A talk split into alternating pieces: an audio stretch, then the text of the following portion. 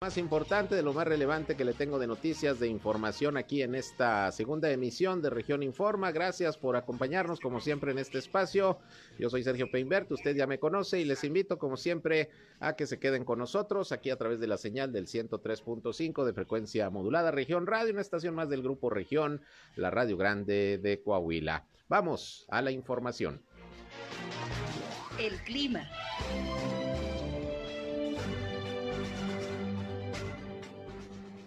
Bueno, el día de ayer se presentó la temperatura más alta en lo que va del año, 42.2 grados centígrados, la temperatura más alta que se, ha, que, se, ha presentado. El día de hoy nos espera nuevamente temperaturas de 41, 42 grados centígrados, cielo principalmente despejado, sin posibilidades de lluvia. Hacia las horas de la tarde tenemos un poco de, posibilidad de, de, polvo hacia las horas de la tarde. Después de las 6 de la tarde se incrementan las posibilidades de que tengamos un polvo moderado aquí en la comarca lagunera pero bueno, ayer fue un día muy, muy caluroso aquí en la comarca lagunera.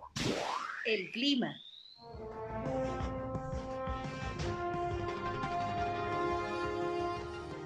Pues sí, un día muy caluroso ayer, más de 42 grados centígrados y hoy pinta igual, según lo que nos pronosticó José Abad Calderón, previsor del tiempo de la Comisión Nacional del Agua, que le agradezco como siempre su participación en nuestros espacios noticiosos, muy tempranito, siempre en punto de las 8 o 10 de la mañana, por ahí nos tiene el reporte, nuestra primera emisión, para que ustedes pues se preparen de las condiciones climatológicas que vamos teniendo. Sigue mucho calor aquí en la región lagunera, hay que hay que cuidarse. Gracias por acompañarnos. Les invito, como siempre, no solo a escucharnos, sino entrar en contacto con este espacio. Ya saben que si tienen sobre todo algún reporte, algún problema en su comunidad, en su calle, en su colonia, en su ejido, requieren la atención de alguna autoridad, pues aquí estamos listos, como siempre, para atenderles. Permítanos ser un enlace entre ustedes y las autoridades para que los problemas de su comunidad se puedan resolver. Trataremos de siempre transmitir sus eh, mensajes a las autoridades y bueno, para tal efecto, se pueden comunicar con nosotros al 871-713-8867, 871-713-8867. Nos pueden mandar mensajes de WhatsApp, nos pueden llamar como ustedes gusten o seguirnos en redes sociales y medios digitales. Estamos en Facebook y en Instagram en región 103.5 Laguna. Igualmente estamos transmitiendo ya en vivo y en directo por Facebook Live. Gracias por sumarse a esta transmisión desde nuestra cabina de radio en vivo y en directo.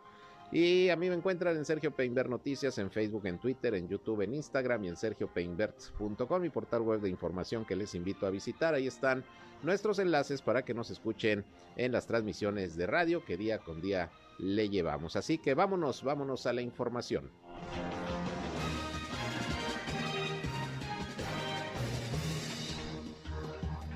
Bien, vamos a iniciar con los reportes de las autoridades de salud de Coahuila y Durango sobre la situación hoy de la pandemia del COVID-19. Mire, se siguen aumentando los casos en el estado de Coahuila, no de manera alarmante, pero pues sí ya hay un repunte en los últimos dos o tres días por lo menos. Hoy se están reportando 37 nuevos casos positivos de virus SARS-CoV-2.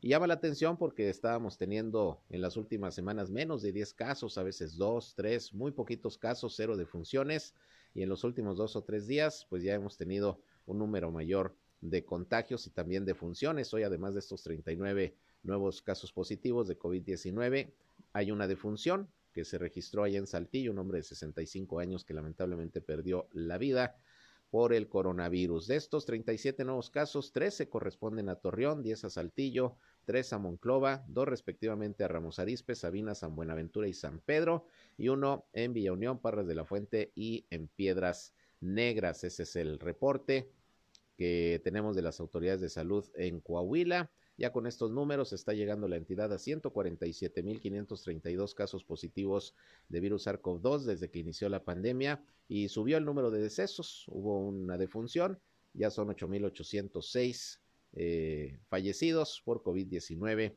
en lo que va de la pandemia. El número de hospitalizados disminuyó, ayer eran 8, hoy bajó a 6.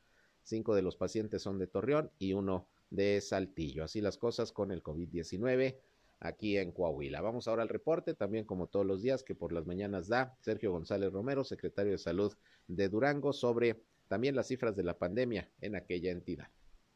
Vemos que afortunadamente las defunciones no incrementan en 3.439 con 66.087 positivos hasta hoy. Hoy reportamos 10 casos, la mayoría en el, en el municipio de Durango, Lerdo, Gómez Palacio y Vicente Guerrero. Fueron dos hombres y ocho mujeres. Son 77 activos coloreados en verde en los municipios más afectados, que, que es el de Durango, Gómez Palacio, Lerdo, Sandima, Santiago, Pueblo Nuevo y Vicente Guerrero. El proceso de vacunación va bien, sobrepasamos ya las cifras este, del 95% en primera dosis, 86 segunda y dosis de refuerzo más de 63% y vamos por buen camino. Bien, pues ahí está la información que hoy proporcionó el secretario de Salud de Durango. Y hablando de la vacunación, bueno, pues le recuerdo, y hay que insistir en ello, por eso se lo machaco todos los días. Hay jornada de vacunación anti-COVID eh, especial que se aperturó desde el viernes pasado y va a durar hasta el próximo 9 de, de junio, ahí en las instalaciones del campo militar de La Joya, en el Boulevard Torreón Matamoros, se están aplicando dosis pues desde la primera hasta las de refuerzo, tanto para los rezagados mayores de 18 años como también para los eh, menores de 12 años en adelante. Hay vacunas de AstraZeneca y de Pfizer, según sea el caso. También se está aplicando la vacuna para los adultos mayores de 60 años, una cuarta dosis de refuerzo. Y bueno, es para cualquier ciudadano o ciudadana de la comarca lagunera de Coahuila o de Durango. Ahí está la invitación que está haciendo el gobierno federal a través de la Secretaría de Salud eh, tanto de nuestro país como a nivel estatal. Y hasta el 9 de junio está esta jornada de 8 de la mañana a 2 de la tarde para que pues vayan, acudan si les falta alguna dosis, incluso desde la primera, ahí se las pueden poner para continuar pues con este eh, camino de lucha contra la pandemia del COVID-19. Hasta el día 9 de junio estará disponible este módulo de vacunación ahí en el campo militar La Joya de Torreón. Y bueno, pues hoy es el último día de las campañas políticas en el estado de Durango y las otras cinco entidades donde también habrá elecciones el próximo domingo 5 de junio. En el caso de Durango, ya sabe usted, se renueva la gubernatura y las 39 presidencias municipales. Ya se han estado desarrollando los cierres de campaña. Aquí se lo hemos estado informando y hemos seguido platicando, pues algunos con algunos candidatos y candidatas a los cargos de elección popular que estarán en juego. Y hoy que es el último día, pues eh, quiero platicar con eh, Teresa González. Ella es la candidata de Morena y la Alianza Juntos Hacemos Historia por la alcaldía de Lerdo. La tengo en la línea telefónica. ¿Cómo está, candidata? Buenas tardes. Hola, buenas tardes. Pues aquí un gusto de saludarle. Igualmente, pues platíquenos, último día de campaña, ¿cómo va cerrando su actividad proselitista, candidata? Pues mire, hemos estado ya recorriendo todo el municipio. El día de hoy es último día pero muy contentos porque hemos tenido mucha expectación, la gente está muy dispuesta con nosotros y creo que vamos a tener muy buenos resultados. La verdad que estoy muy contenta por el trabajo que hemos realizado y, decirle a la gente que estamos eh, eh, trabajando para que haya una, una jornada electoral pacífica y que la gente salga a votar con tranquilidad. Candidata, ¿qué le ha ofrecido durante este tiempo a los ciudadanos de Lerdo? ¿Cuál es su diagnóstico del municipio y cuáles son sus principales propuestas? Mire, el primer compromiso es trabajar con honestidad, con mucha responsabilidad y con austeridad. Y decirle a la gente, pues que vamos a, trabajar por resolver las necesidades que, que hemos detectado durante el recorrido y durante bastante tiempo. Yo soy de Lerdo y conozco bien Lerdo y sabemos que el principal problema pues es el tema del agua y pues que también en cuestión de obra pública, por ejemplo, el alumbrado público, las calles, la gente está quejándose de toda esa situación y pues vamos a trabajar por un proyecto en el integral donde resolvamos lo económico, lo turístico, lo social, incluso lo que es obra pública, ¿no? Eso es. Ahora, usted es maestra, platícanos un poquito de la trayectoria, cómo es que le entra a la política, cómo es que la invitan de candidata. Mire, lo que pasa es que eh, yo, yo nací en Villajuárez, allá mi padre es un hombre que siempre ha estado en esta lucha, siempre ha buscado porque el pueblo viva mejor. Y entonces, pues yo ahí a su lado aprendí a luchar, a buscar y no soy nueva en esto, a lo mejor soy nueva en un puesto público, pero no en la lucha, siempre he estado ahí y entonces como maestra pues también escucho mucho de lo que le hace falta a sus alumnos, muchas necesidades y creo que no podemos permanecer indiferentes, tenemos que salir y luchar junto con el pueblo para que esto cambie. Hay mucho que hacer. Entonces, yo como maestra, claro que, que, que me entero, me doy cuenta de lo que hace falta en la comunidad, pero decirles que también ahí como docente, yo estuve como dos, tres años, tres años, cumplí este, como delegada sindical, era la secretaria general de la delegación sindical en mi escuela y pues hasta hace poco que pedí permiso para poder participar en esta campaña, pero siempre hemos estado buscando ayudar. Ese es, ese es mi objetivo, simplemente ayudar y aportar lo que yo pueda a la gente. ¿Cómo integró su planilla? Bueno, me imagino usted y, Morena en particular, de qué sectores están participando, quiénes llegarían al ayuntamiento en caso de que usted gane el domingo. Mire, nuestra planilla está conformada por diferentes expresiones eh, del interior de Morena. Yo cuando estuvimos al interior compitiendo les dije a mis compañeros, si llego yo, si quedo yo, eh, mi compromiso es que todos vamos juntos todas las diferentes expresiones y los que estuvimos compitiendo al interior. Pues la planilla se conformó con un reporte de cada expresión del interior de Morena y también con los partidos aliados. Así es como se conformó la planilla. Pero decirle que nuestro gabinete, cuando estemos al frente gobernando, vamos a conformar un, un gabinete paritario, 50% hombres, 50% mujeres. Muy bien, candidata, ¿dónde le toca votar el domingo? Pues a mí me toca votar por el lado de las cruces, eh, creo que es la 698, y siempre ando confundiendo la 698 con la 689, pero este es las cruces, ahí vamos a, salir a votar. Muy bien, ¿algún mensaje final que le quiera eh, enviar a los ciudadanos de Lerdo que nos escuchan en estos momentos a través de este espacio? Oye, pues decirles que nuestro gobierno va a ser un gobierno cercano a la gente, con una política democrática, que vamos a cambiar la forma de hacer la política y que vamos a seguir trabajando cercanos a la gente, cercanos al pueblo, porque eso es lo que más se ha quejado nuestra sociedad, nuestra nuestra gente, porque a donde quiera que fuimos era que prometen y ya no voy a venir el reclamo diario. Entonces decirle que nosotros íbamos a volver, que nosotros vamos a hacer las audiencias públicas, que es trabajar en cada comunidad un día a la semana, todo el, eh, el gabinete y todos los que son nuestros regidores, salir a atender a nuestro pueblo, porque eso es lo que más se quejan, que no los atienden y no resuelven las necesidades de la gente.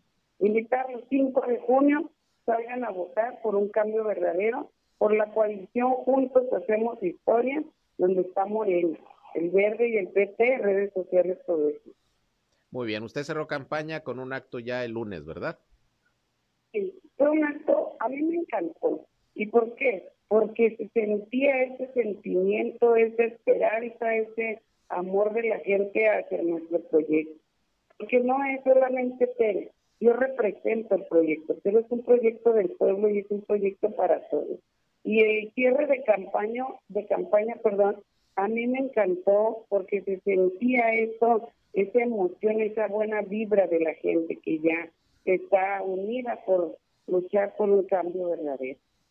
Muy bien, maestra, pues le agradezco la posibilidad de platicar con nosotros eh, también en este espacio de noticias y pues mucha suerte. El próximo domingo estaremos pendientes dando cobertura a todo el proceso. Seguramente por ahí nos la encontraremos en el trajín de la reporteada el próximo domingo de este proceso electoral. Muchas gracias.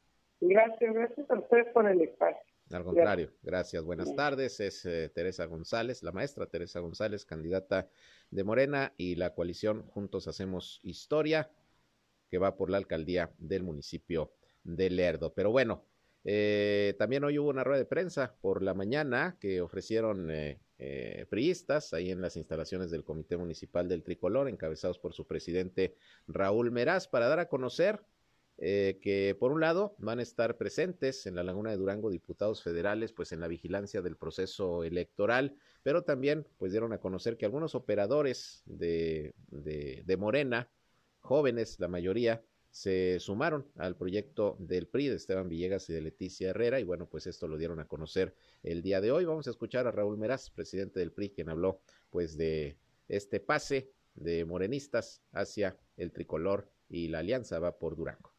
Efectivamente, se integran eh, los que ellos denominan coordinadores de organización territorial, o sea, promotores de activismo y de movilización que estaban trabajando con Morena, hoy se adhieren al proyecto de Esteban y Leti en Gómez Palacio.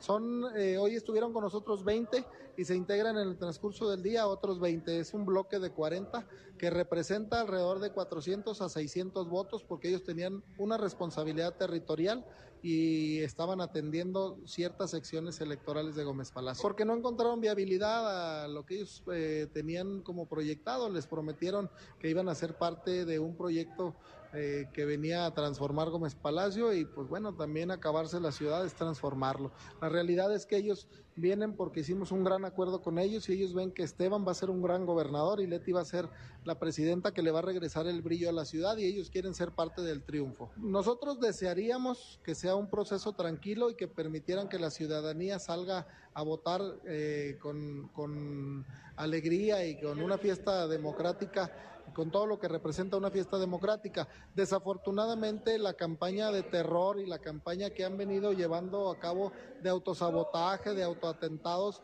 los, los morenos, nos preocupa que vayan a generar alguna situación de caos en, en, nuestra ciudad. Nosotros le diríamos a la ciudadanía que vaya y vote libremente, que están aquí los ojos de todo el país en Gómez Palacio y en Durango, porque en Gómez Palacio y en Durango va a ganar la coalición, va por Durango. Bien, pues ahí lo que comenta el presidente del Partido Revolucionario Institucional en Gómez Palacio. Voy a ir una pausa y regresamos con más, con más del tema electoral. Hoy es el último día, pues, para hablar de, de cómo están las condiciones para el proceso. Ya a partir de mañana eh, entra la etapa de silencio electoral, donde pues, ya no se puede hablar del tema, no puede haber ya actividades proselitistas, no puede haber tampoco eh, publicación de encuestas, de sondeos. Ya esto será hasta el próximo domingo. Y bueno, en el transcurso de este espacio y de la noche, con los candidatos que todavía tengamos la posibilidad de platicar, lo haremos. Sabemos que andan ocupados ya con la preparación del proceso, pero bueno, eh, durante todo lo que duraron las campañas hicimos la invitación a candidatos y candidatas de todos los partidos a que tuvieran un espacio, que la gente los conozca, que dijeran sus propuestas, y bueno, quienes aceptaron tuvieron el espacio, quienes no pudieron por alguna razón, bueno, pues ya será en otra ocasión. Por lo pronto, pues la labor de nosotros como medio de comunicación es mantenerles informados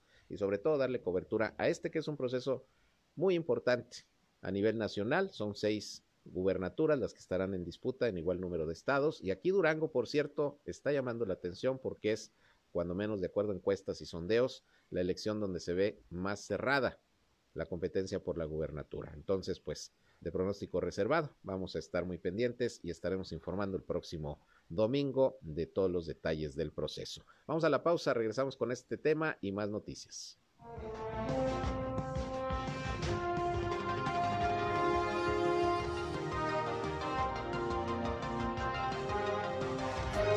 Región Informa. Ya volvemos.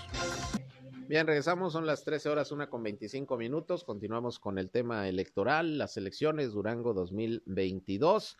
Y bueno, como les decía, pues diputados federales, priistas principalmente, hoy anunciaron que van a estar eh, pendientes del proceso electoral, sobre todo en la comarca lagunera. El próximo domingo van a estar pues vigilando que todo transcurra sin inconvenientes y en caso de irregularidades, pues denunciarlas en su momento. Eh, Shamir Fernández, que es diputado eh, federal aquí por Torreón. Dijo que varios legisladores pues estarán presentes, varios incluso eh, del estado de Coahuila, diputados federales, van a estar apoyando pues a los candidatos eh, de la Alianza Va por Durango en la vigilancia del proceso y, y, esa es parte de la encomienda que tienen. Vamos a escuchar a Shamir Fernández lo que nos comentó sobre esta labor que tendrán legisladores federales del PRI, del PAN, del PRD que van en alianza en la laguna de Durango. Mira, sobre todo vamos a estar al pendiente que las cosas se hagan conforme a derecho, que el proceso se lleve de una manera tranquila, en paz y sobre todo que el ciudadano tenga la posibilidad de ir a votar por quien ellos quieran. Nosotros estamos convencidos que la mejor fórmula es Esteban y Leti. Sin embargo, queremos que se dé de una manera tranquila y por eso los diputados vamos a estar muy al pendiente sobre cualquier tipo de acontecimiento que se vaya dando. Y si es necesario que estemos ahí presentes, con mucho gusto lo vamos a hacer. Vamos a tener un equipo de trabajo en donde buscamos que se den las cosas, como te digo, muy transparentes, de una manera ordenada y sobre todo que haya tranquilidad y la ciudadanía vaya a votar sin ningún problema. Mira, ahorita estamos alrededor de tres en este momento, pero vienen Toño, viene Tereso, viene Rigo. Son alrededor de unos 10 diputados federales que vamos a estar este, en la comarca lagunera, donde no nomás vamos a ver este, Gómez Palacio, también vamos a ver Lerdo y también vamos a estar viendo este, Simón Bolívar y otros municipios. Y vamos a estar distribuidos de tal manera que si hay un detalle, lo vamos a estar este, comunicando a los medios de comunicación y sobre todo a las autoridades este, electorales. Esperamos que sea tranquila y esperamos que haya mucha participación estamos convencidos que la gente eh, tiene eh, el conocimiento y sabe que va a votar por Esteban y por Leti, pero queremos que sea de una manera tranquila y transparente.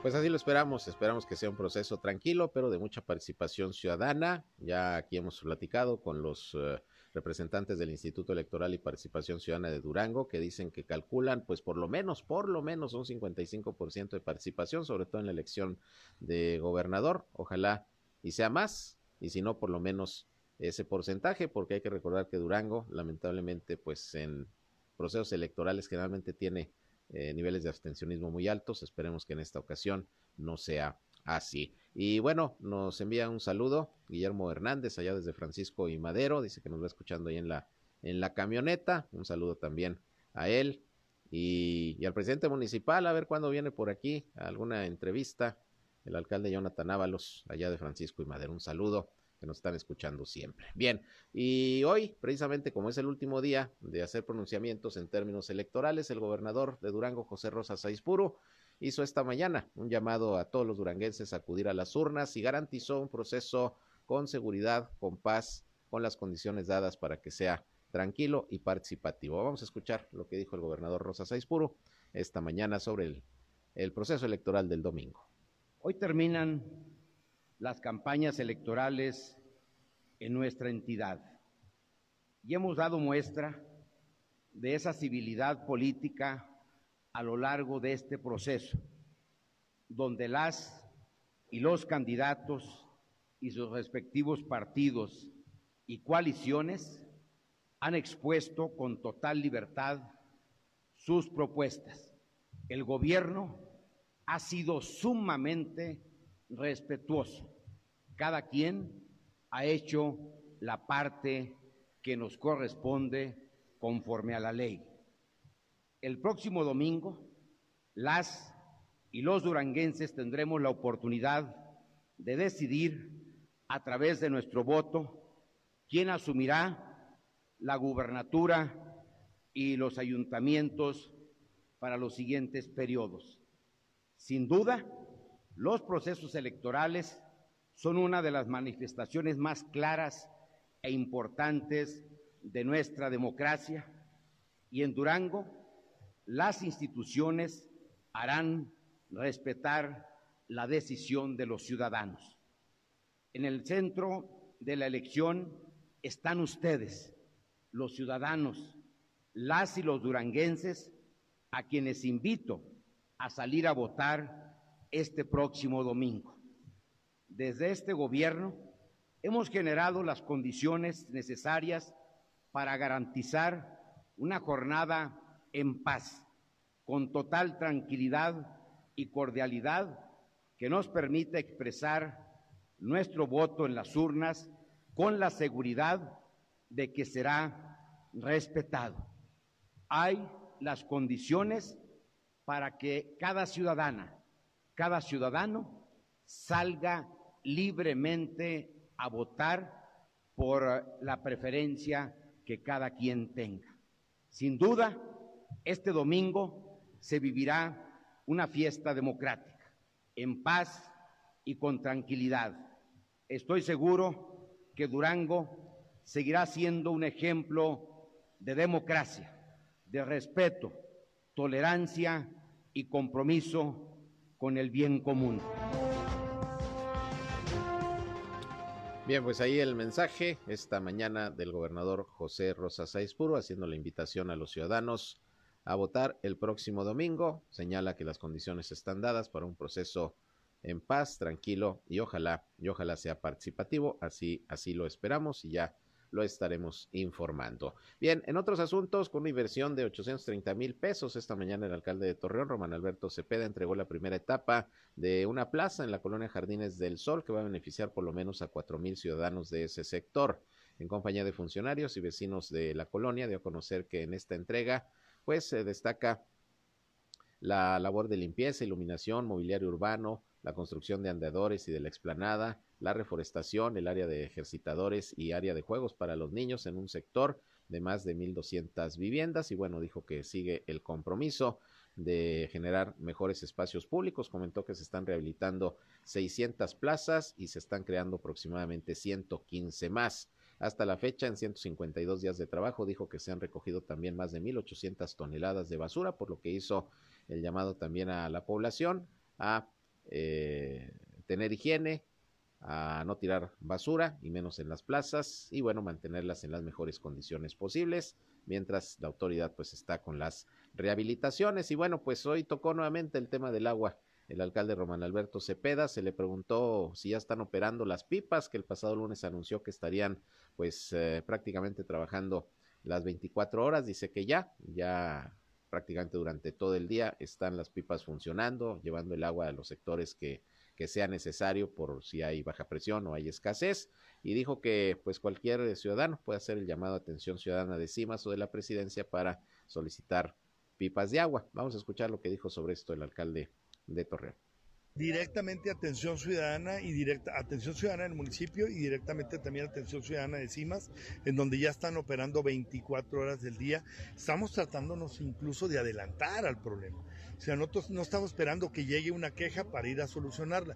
No quiere decir que no se dé, a lo mejor si hay un, un evento fortuito, pero estamos tratando con esta estrategia de adelantarnos en donde tenemos el mayor número de problemática, adelantarnos y ya tener pipas desde temprano o desde un día antes para dar respuesta. Entonces, esa es la estrategia que estamos tejiendo ahorita, que ya empezó, que ya dio inicio, es adelantarnos al problema.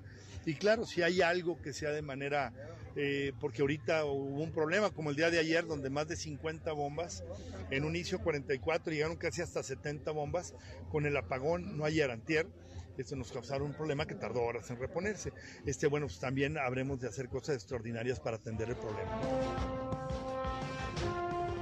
Bien, pues el tema del agua que hoy abordó nuevamente el alcalde de la ciudad de Torreón. Por otra parte, fíjese que tuve una entrevista con Laura, eh, Sánchez, ella es eh, integrante del colectivo Mamá Emprendedora México y es que está haciendo la invitación a todo el público para participar el próximo sábado, eh, perdón, el próximo viernes, el próximo viernes 3 de junio en eh, una expo tardeada que va a estar ahí pues eh, recordando a los años 80, va a haber por ahí incluso eh, un grupo que actualmente se llama Boy Band, pero que son integrantes de los Chamos, ¿se acuerdan ustedes de los Chamos? Este grupo, ¿de dónde eran? Venezolanos creo, ¿no? Puertorriqueños, venezolanos, ¿verdad? Eran los Chamos, bueno, pues por ahí van a estar amenizando, va a haber pues una tardeada muy tradicional como las de allá que se hacían en los años 80 y esto será a beneficio precisamente de familias de escasos recursos que buscan pues eh, emprender un negocio o mejorar los que tienen, sobre todo personas que fueron muy afectadas económicamente con la pandemia. Es una labor social en la que ojalá usted pueda participar. Vamos a escuchar lo que Laura Sánchez nos comentó sobre este evento. Gracias por continuar con nosotros y bueno, déjenme les comento que tengo conmigo a Laura Sánchez, ella es eh, representante del colectivo Mamá Emprendedora de México que van a realizar el viernes 3 de junio una actividad pues de apoyo precisamente a quienes eh, emprenden, a quienes eh, trabajan para ganarse pues día con día el pan, el sustento y que bueno es una labor altruista muy importante que vale la pena apoyar. Laura, pues bienvenida, gracias y platícanos de este evento, cómo se llama, cómo lo van a llevar a cabo. Muchas gracias, Sergio. Gracias por la invitación. Lo vamos a llevar a cabo el viernes 3 de junio en el Hotel Crown Plaza a las 6 de la tarde. Se llama Expo Tardeada de los Ochentas porque en esta ocasión, además del bazar, que pues están todos invitados para que compren a las emprendedoras que no vendieron nada, de hecho esa es la causa, ayudar a las emprendedoras de escasos recursos. Son 10 familias que pues por la pandemia no vendieron en ninguna parte porque no se podía. Inclusive nosotros también, ¿verdad? No podemos hacer nada de ventas hasta esta ocasión que nos da la oportunidad el, el hotel y la comunidad lagunera para poder hacer y realizarlo a través de la iniciativa privada, gobiernos, medios de comunicación y obviamente ustedes, los, los este, tu, tu, amable auditorio, que nos acompañe en este Expo Tarde de los ochentas, que además pues va a tener un, un plus en esta ocasión, que va a ser este una, una, como una tardeada de los ochentas. Tú puedes ir a la expo y, también a la tardeada. La tardeada tiene un costo. Nos pueden hablar al 8711 4219 55 y vamos a hacer una promoción si mencionan que es de región Laguna. Si, quieren, si es de región Laguna, vamos a hacerles una promoción como las universidades que nos apoyan, que es la Autónoma de Coahuila, la UADEC y la UAL y también la Iberoamericana para poder hacer una pues una composición de varias partes, ¿no? También la universidad es parte fundamental del desarrollo em, del emprendimiento. Entonces una tardeada ochentera, así como la que íbamos cuando estábamos chavos. ¿Y, qué sorpresas va a haber por ahí? Porque tengo entendido que vienen artistas, ¿no? Bueno, sí, en esta ocasión estamos invitando justamente como tú bien lo mencionas, Sergio, gracias. Es una tarde de los ochentas con un aperitivo, con una cereza del pastel, por así decir. Este Viene un grupo ochentero de boy bands, no completo, son integrantes del grupo Los Chamos. Ellos fueron muy, muy, muy reconocidos junto con Menudo, son de Sudamérica y pues nos van a acompañar aquí en la comarca lagunera en esta noble causa. Así es, y todo lo que se recaude, eh, recaude, perdón, entonces es para apoyar a estas familias, a estas emprendedoras. Que, ¿Qué tipo de productos venden para que la gente sepa qué es lo que va a encontrar? Ok, sí, mira, por ejemplo, van, nos van a este, exhibir, o por ejemplo el Cairo, pues es una tradición aquí en la laguna. Ellos, si tú vas a la tardeada, Ahí va a haber un entremés libanés y Cuatro Ángeles, que es una vinícola también lagunera, va a tener ahí el ambigú. Pero si tú vas a la exposición vas a encontrar, y también si vas a los dos lados, pues puedes comprar tamarindo, eh, este, lo que son pastelitos, snacks, lo que son manualidades, punto de cruz. Hay señoras que hacen punto de cruz aún, aún en la actualidad. De eso viven, Sergio, precisamente, es su talento y pues ellas no tienen otro recurso, otro modo de vivir. También va a haber joyería, va a haber ropa, va a haber accesorios y un apartado de arte, porque el arte y el deporte pues siempre es importante para la, el desarrollo familiar. Entonces, aunque este programa dice mamá emprendedora, no es para mamá nada más, es justamente para mujer que emprende y también sus hijos y, ¿por qué no, su, su esposo o su familia, lo que tengan para poder conformar y evitar un poco la violencia doméstica, que uno de los detonantes más importantes es lo económico.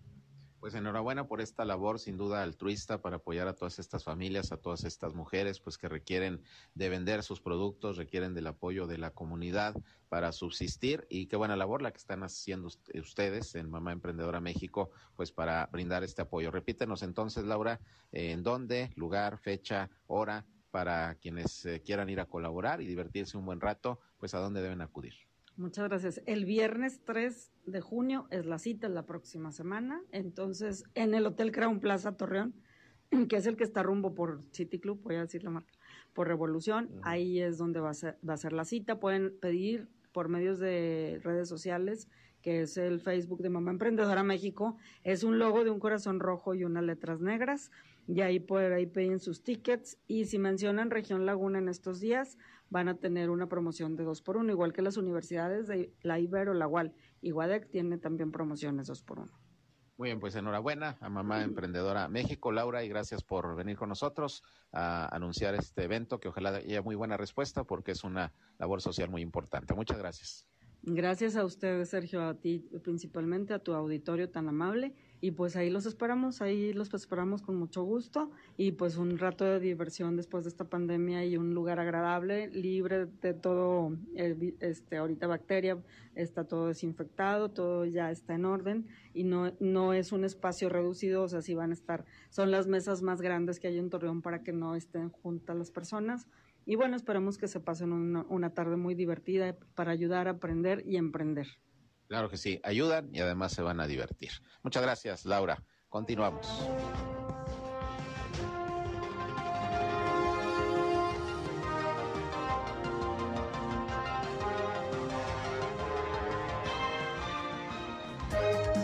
momento regresamos a Región Informa.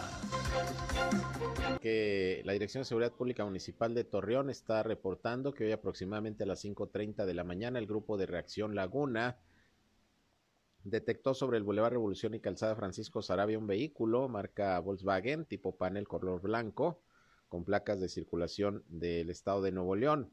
Los elementos le marcaron el alto para hacer una revisión y se encontraron en la parte posterior a más de 30 personas, entre hombres, mujeres, niñas y niños, siendo asegurados porque se trata de migrantes, estas personas, 17 hombres eh, de origen salvadoreño, 8 mujeres igualmente salvadoreñas, 3 niñas y 2 niños también del mismo país, del Salvador, y 4 hombres eh, nicaragüenses del rescate que corrió a cargo de este grupo de Reacción Laguna. Tomaron parte las autoridades del Instituto Nacional de Migración para realizar los trámites eh, que tienen que ver con su estatus migratorio, pero bueno, pues es un nuevo aseguramiento de migrantes aquí en la ciudad de Torreón. Ellos iban en tránsito, hay que recordar que en operativos anteriores fueron eh, eh, encontrados en algunos hoteles o moteles una buena cantidad de, de migrantes centroamericanos, eh, cubanos, en fin.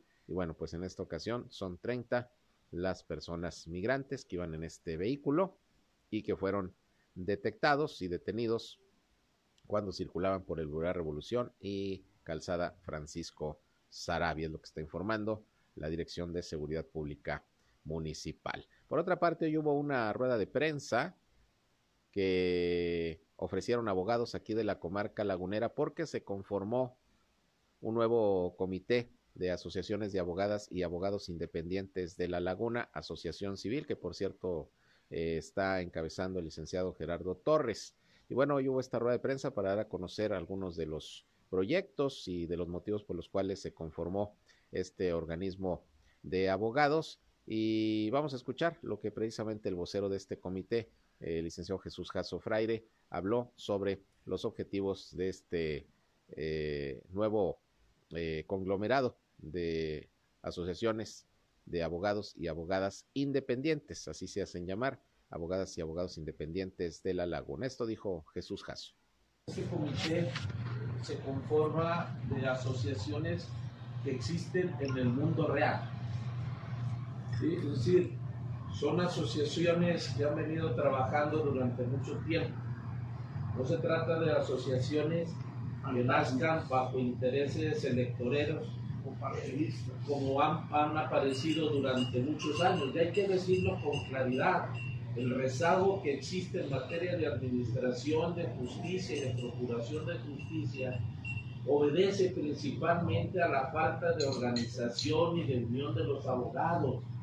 Eso es indiscutible. En la medida que las autoridades no tengan precisamente a las organizaciones como las que ahora se conforman para llegar a acuerdos, para hacer exigencias, peticiones y que escuchen la realidad, porque no es lo mismo verlo desde adentro a lo que los abogados todos los días estamos padeciendo en el trabajo que nosotros desempeñamos.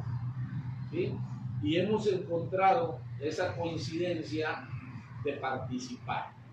Es decir, la crítica destructiva no lleva más que a eso, a destruir. Y no es el interés de esta organización, no es como la nuestra. El interés de nosotros es participar de manera proactiva, haciendo este, propuestas. hay problemas. Hay problemas que, de los cuales están pendientes aún las reuniones que nos han prometido las autoridades del Poder Judicial y que esperemos pronto tenerlas porque sí hay en realidad un rezago importante en materia de justicia penal en el nuevo sistema.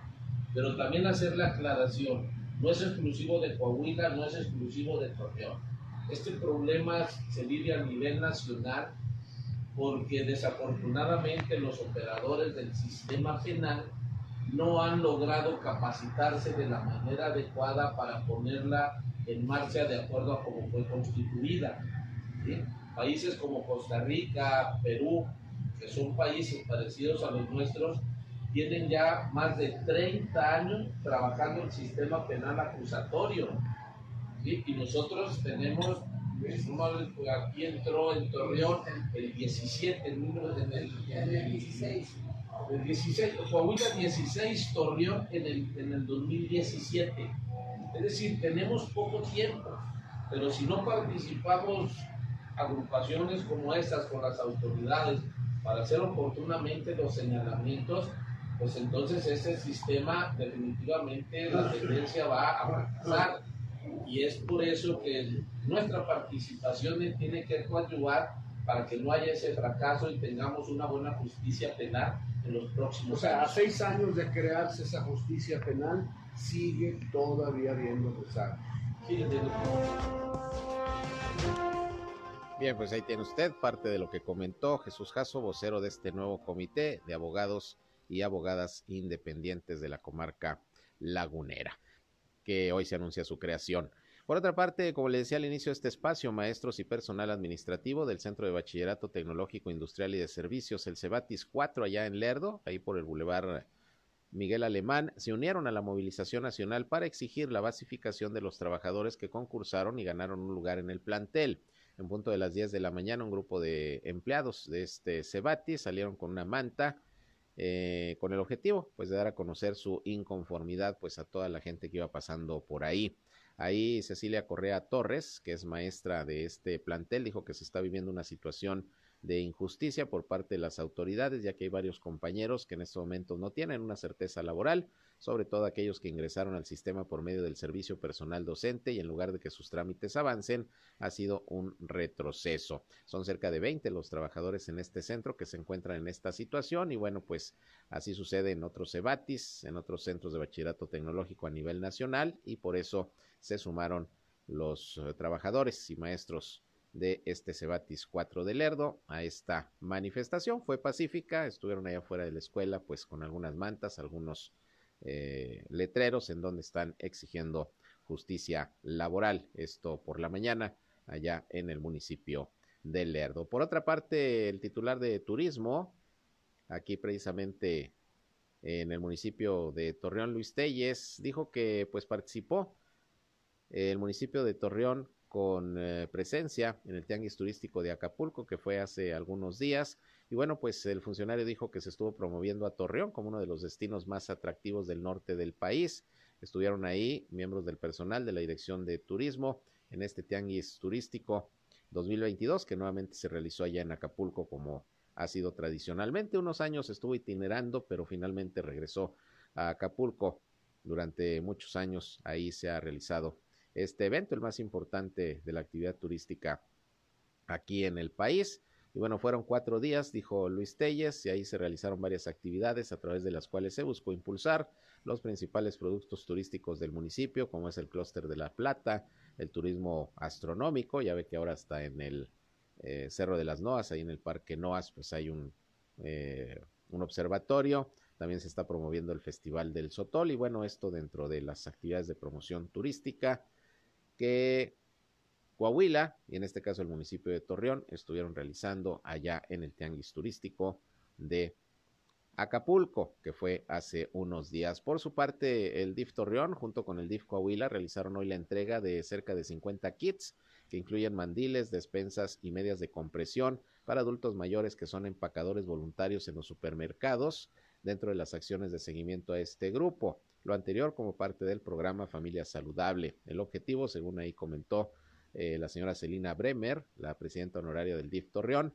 el objetivo es integrar, e integrar al adulto mayor a una vida productiva en empresas de autoservicio, creando así fuentes de trabajo voluntario. El programa está dirigido a hombres y mujeres mayores de 60 años que se quieran integrar y bueno, pues ahora se les apoyó con sus aditamentos para que puedan eh, elaborar ahí en tiendas de autoservicio, pues como cerillitos, como tradicionalmente se les conocen, algunos hay eh, niños, jovencitos y en otros eh, hay adultos mayores que mire, si usted puede, pues cuando ahí le, acomoden su mandado, déles, déles algo, vale la pena.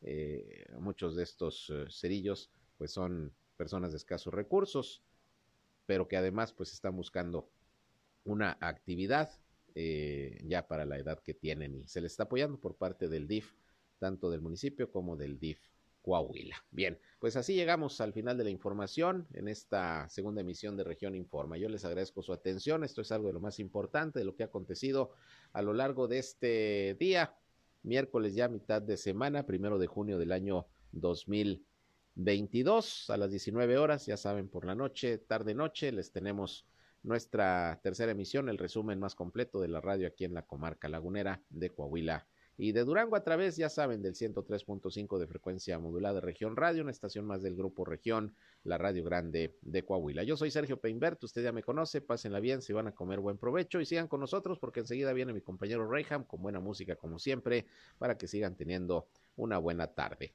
Pásenla bien y cuídense, cuídense del calor.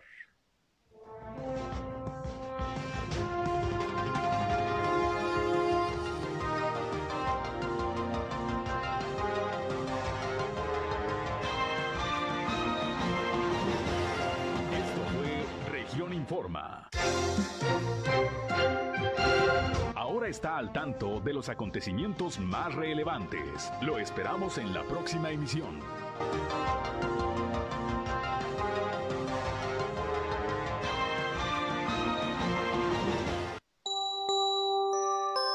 Somos región radio 103.5. El peligro se acerca. Cuernos Chuecos regresa a Torreón. Plaza de Toros Torreón. Sábado 4 de junio, 8 de la noche. Boletos en AgroShop, Dos Potrillos y Arefarma. No te lo puedes perder.